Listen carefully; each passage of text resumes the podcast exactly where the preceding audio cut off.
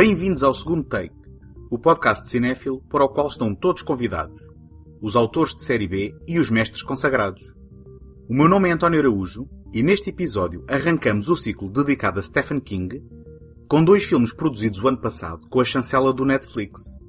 Gerald's Game, realizado por Mike Flanagan, e 1922, realizado por Zack Ilditch. Este episódio é apoiado pela Take Cinema Magazine, a dar cinema desde 2007, com o intuito de oferecer uma alternativa cultural completamente gratuita. Em take.com.pt encontram críticas, artigos, passatempos, trailers e todos os números editados da revista.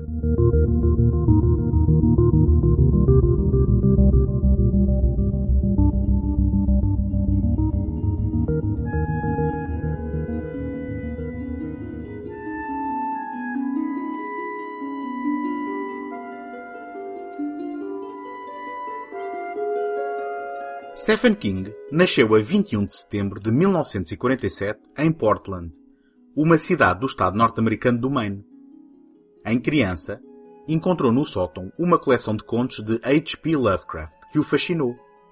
King diria anos mais tarde que sabia ter encontrado o seu lar quando leu aquele livro. Ávido leitor de bandas desenhadas de terror da EC Comics, incluindo contos de arrepiar, começou a escrever por diversão para fanzines ainda na escola secundária. Depois de se graduar em 1970 em língua inglesa, já com uma filha nos braços fruto da relação com Tabitha Spruce, King conseguiu o lugar de professor na Academia Hampden, enquanto perseguia o sonho de ver um romance seu publicado. Neste período, sucumbiu ao vício do álcool, uma fraqueza que o perseguiria durante muitos anos.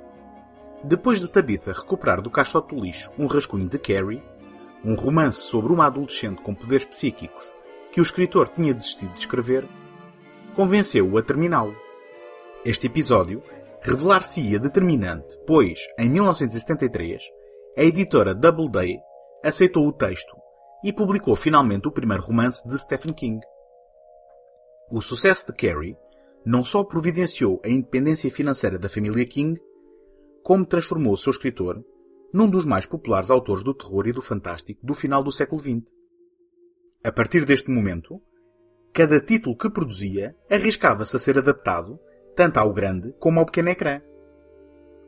Alguns dos seus primeiros romances, Carrie, Salem's Lot, The Shining e Dead Zone, por exemplo, despertaram o interesse de consagrados autores como Brian De Palma, Toby Hooper, Stanley Kubrick e David Cronenberg. Ao longo de 44 anos, King publicou 56 romances e escreveu mais de 200 contos, na sua maioria publicados em compilações, dando origem a incontáveis filmes, telefilmes, séries e minisséries. Em diversas ocasiões, colaborou na escrita dos argumentos e, em 1986, chegou mesmo a realizar Potência Máxima, uma adaptação de Trucks, incluído em Night Shift, a sua primeira coleção de contos editada em Portugal, com o título O Turno da Noite. Obviamente que numa carreira tão longa, a qualidade da sua produção é variável. Mas King inspirou autores como George Romero, John Carpenter e Lawrence Kasdan, ou mesmo os repetentes Mick Garris e Frank Darabont, que voltam sempre aos seus textos, tanto os de terror puro, bem como aqueles em que experimenta com outros géneros, normalmente pautados pelo fantástico. Sendo um produto da década de 50, King recheou muitas das suas obras, normalmente situadas no Maine, onde sempre viveu, da estética e ansiedades saídas desta era alimentada pelo ideal do sonho americano, mas também pela paranoia e o medo da bomba atómica. O seu universo é intrincado e referencial, reaproveitando personagens entre histórias que, muitas vezes, partilham também localizações geográficas. Com os livros da série Torre Negra, aquele que o autor considera ser o seu magnum opus, expandiu um multiverso que relaciona explicitamente muitas das suas obras, num épico que incorpora elementos de terror, faroeste, fantasia negra e fantasia científica. Apesar da indiferença com que foi recebida o ano passado a primeira adaptação cinematográfica inspirada nesta série, Stephen King voltou a ser um nome omnipresente. It, realizado por Andy Muschietti, foi um sucesso de bilheteira, quebrando recordes para um filme de terror.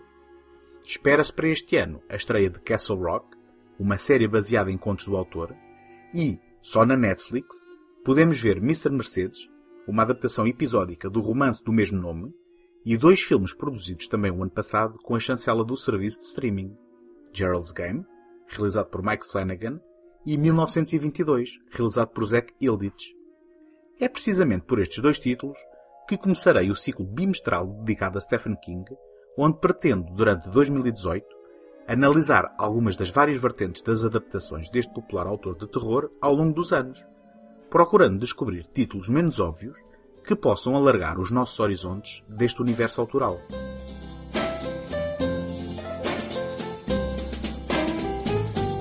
If you ever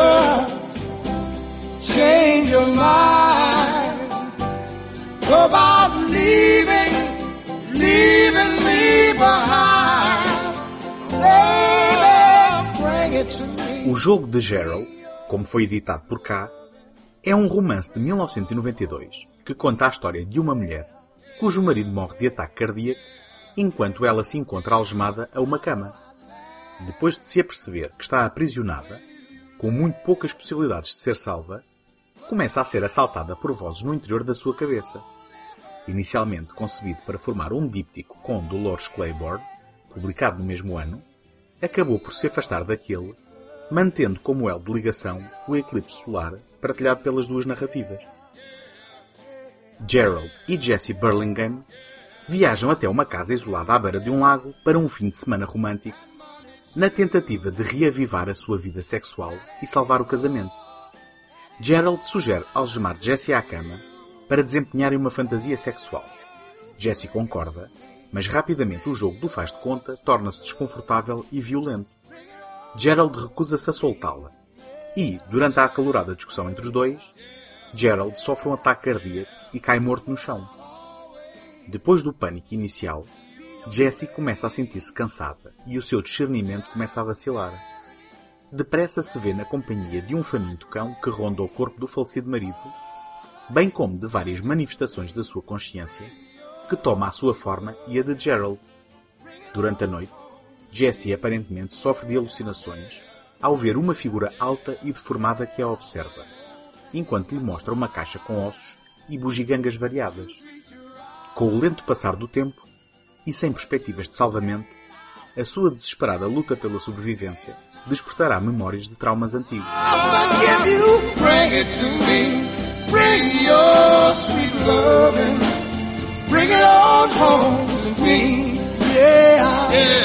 Yeah, yeah, yeah, yeah, yeah, yeah, yeah, yeah,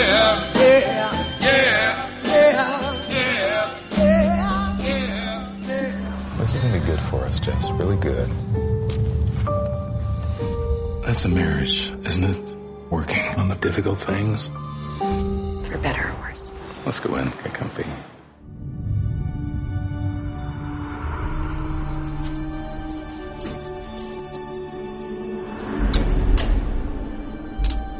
You think your husband will be back any minute. Try to go for help. There's no one for miles. Um, Gerald? I'm sorry, baby. You don't get to know my name. I don't like this. I'm serious. Stop. like that. Like, Stop it! Are you playing? Is this really what it takes these days? God, how do we go so wrong? We were happy once. Where are we? Gerald? What? What's happening? Oh. Gerald!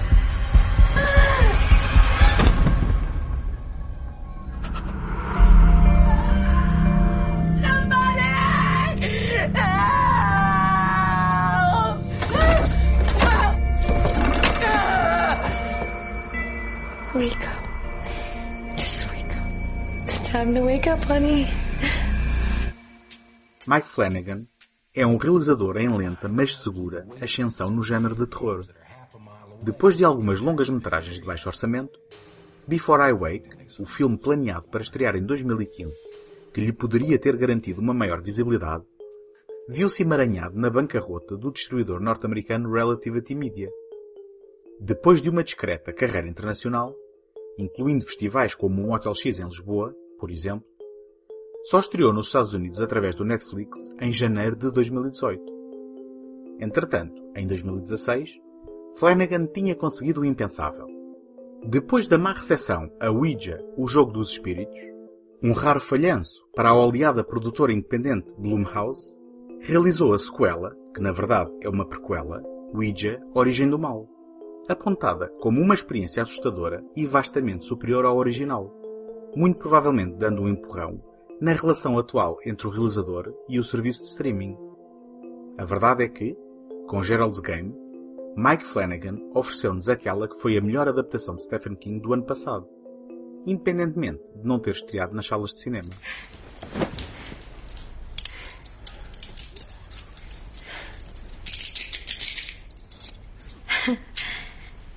Gotta say, I was, um, I was expecting, you know, more novelty things like with velvet or silk or something. no, no, these are the real deal. I mean, the others can just break. You get going too hard. Yeah. This is good. You'll like this.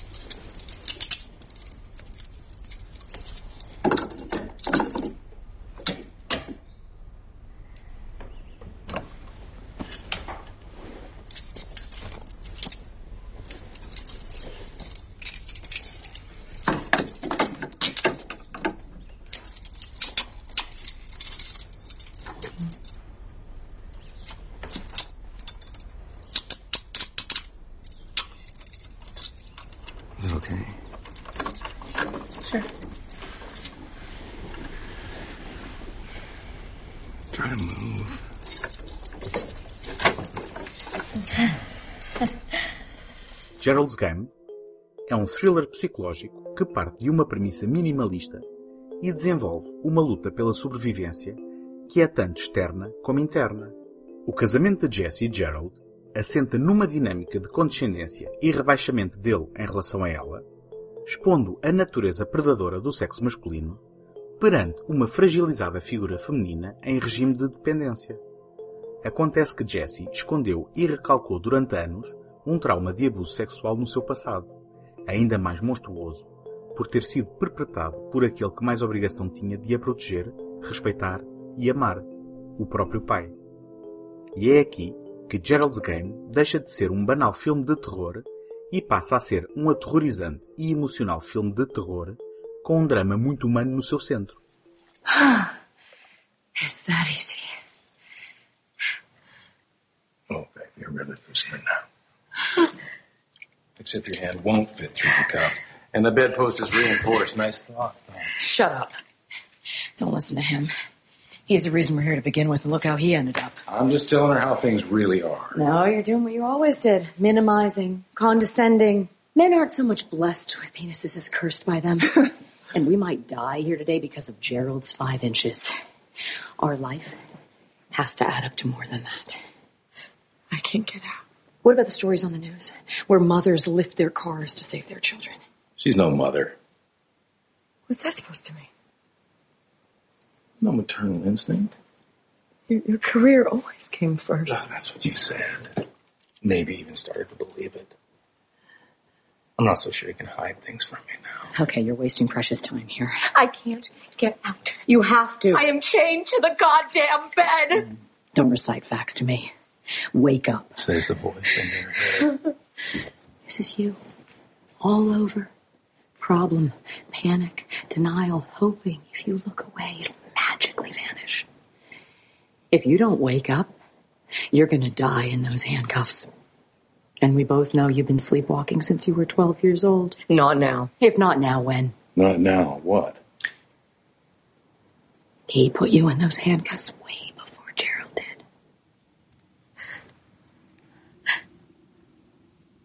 Who's he?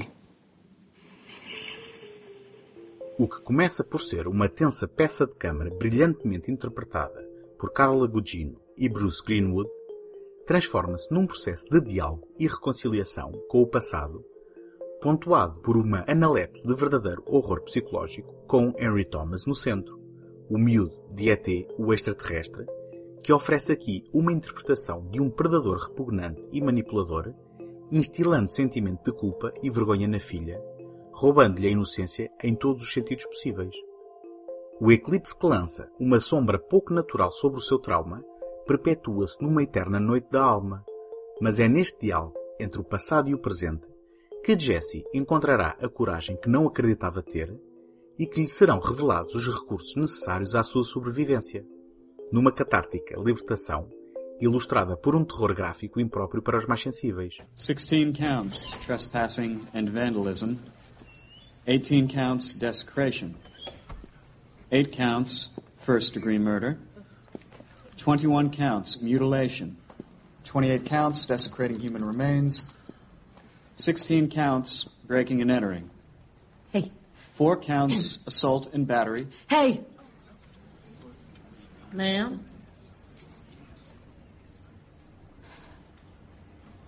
You're not real.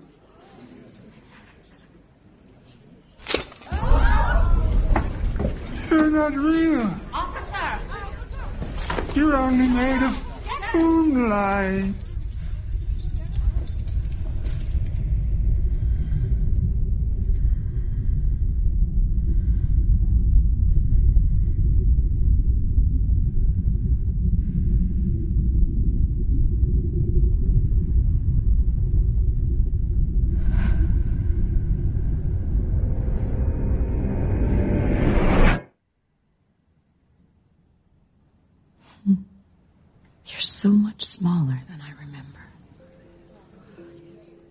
Final, apesar do argumento que Flanagan escreveu em parceria com Jeff Howard agilizar a narrativa, cortando alguns elementos do livro e reduzindo ao essencial o número de vozes que assombram Jesse, o Homem do Luar, a personagem chamada Cowboy do Espaço no livro, permaneceu, bem como o seu epílogo problemático.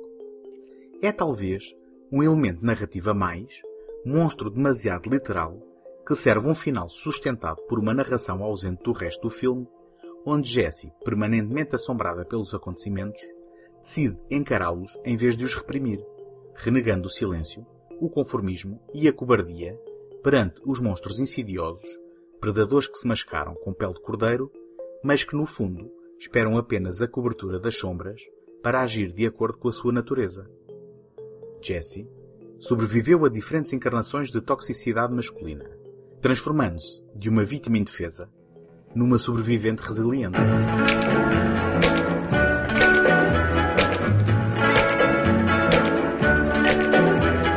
Gostava de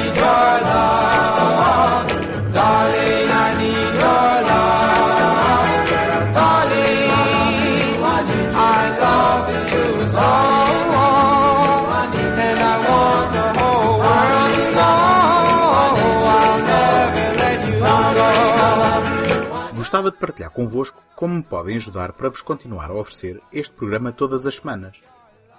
Ter visibilidade no iTunes é uma componente muito significativa para o sucesso de qualquer podcast. E, para isso, conto convosco para lá deixarem uma classificação positiva ou uma avaliação escrita. Nem imaginam a importância do vosso contributo com este simples gesto.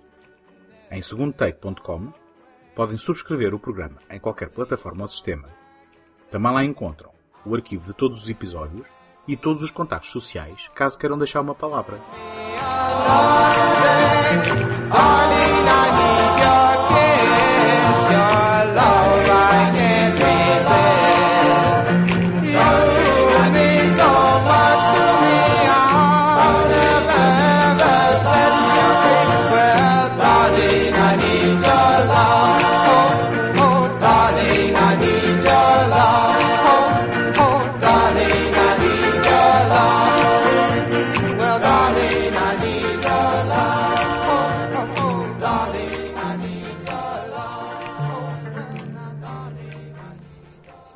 Nineteen twenty-two. a Man's pride was man's land. And so was his son. My wife. She wanted us to leave all this behind. We could move. The Cities are for fools. We divorce. We both know that's what you want. Life is rarely fair, especially out here. I believe that there's another man inside every man, a conniving man. I'm gonna sell. You, my son, are coming with me. This is our house. 1922. Murdered my wife.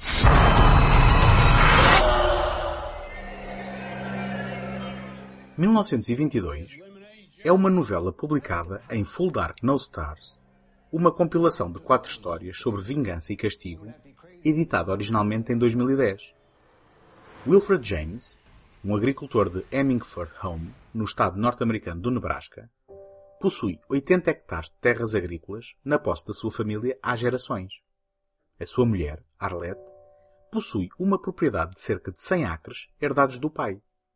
Descontente com a vida rural, Arlette quer mudar-se para Omaha, para grande consternação de Wilfred, que despreza a ideia de viver numa cidade. Perante a insistência da mulher em vender o seu talhão da propriedade, desfazendo o sonho do marido de cultivar a totalidade das terras, Wilfred cede aos seus impulsos mais obscuros e começa a desenhar um plano para se ver livre de Arlette, manipulando o filho adolescente de ambos, Henry, para que o ajude a assassinar a própria mãe. Zack Hilditch é um autor australiano que, apesar de contar com cinco longas-metragens no seu currículo entre 2003 e 2013, apareceu como argumentista e realizador desta produção original do Netflix, sendo um nome relativamente desconhecido. Ao encabeçar o elenco, no papel do Wilfred está Thomas Jane, o ator de fiabilidade flutuante que já liderou uma excelente adaptação de Stephen King em O Nevoeiro Misterioso, realizado em 2007 por Frank Darabont.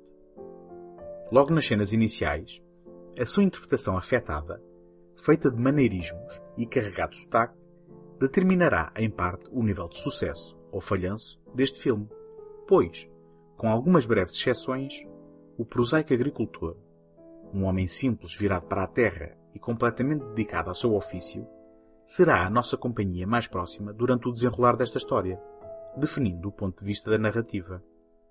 Esta é enquadrada pela narração que conta os acontecimentos em retrospectiva e que denuncia a sua origem literária. Is that the truth, son?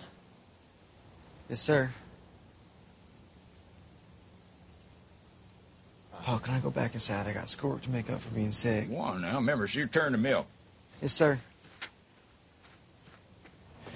This isn't finished.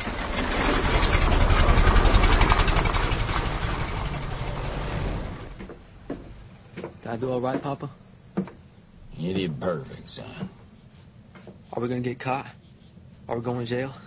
When are we gonna film that well? Not yet. But why? Well, it's only a matter of time before they bring Sheriff Jones out there. Filled in whale might make 'em suspicious about why I got filled in. So recent and all. But one that's still being filled in. And for good reason. Wilfred não é um homem brilhante, mas compensa as suas lacunas com uma inabalável obstinação. Apesar do assassinato amador e sujo, Wilfred e Henry não são apanhados pelo crime que cometeram. Aos poucos, o equilíbrio da relação entre pai e filho desintegra-se, não pela intervenção de forças externas, mas pelo sentimento de culpa de Henry pela conivência no ato desumano que ceifou a vida a Arlette. Quando Henry engravida a namorada e foge com ela, transformando-se num casal de criminosos ao estilo de Bonnie e Clyde, e assim desfazendo qualquer resquício de família pela qual Wilfred lutava invejosamente, este, na sua teimosia, é assombrado pelo fantasma infestado de ratos da mulher que lhe dá a conhecer o trágico destino do filho de ambos. A partir daqui, a decadência mental do Wilfred é proporcional à decadência externa e visível da sua quinta negligenciada.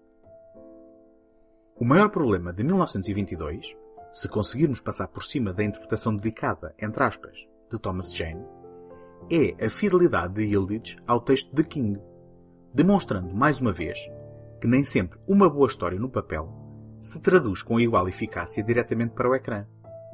O que podia ser uma exploração assustadora da culpa, do preço das nossas escolhas e da consequência das nossas ações, ou seja, uma história de retribuição, acaba por se revelar um filme algo superficial, desprovido de tensão, emoção ou qualquer momento de real terror, com exceção do momento do desajeitado assassinato.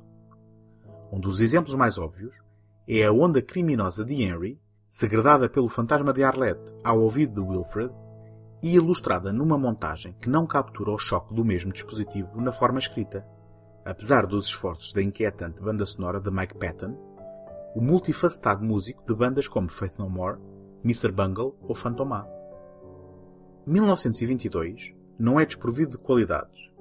Além da banda sonora, da excelente fotografia e do trabalho convincente de reconstituição de época, a encenação tem um travo clássico, contido e intencional. É pena que o Zack Ilditch realizador tenha sido desapontado pelo Zack Ilditch argumentista, que se limitou a interpretar para o ecrã a papel químico a história original de Stephen King.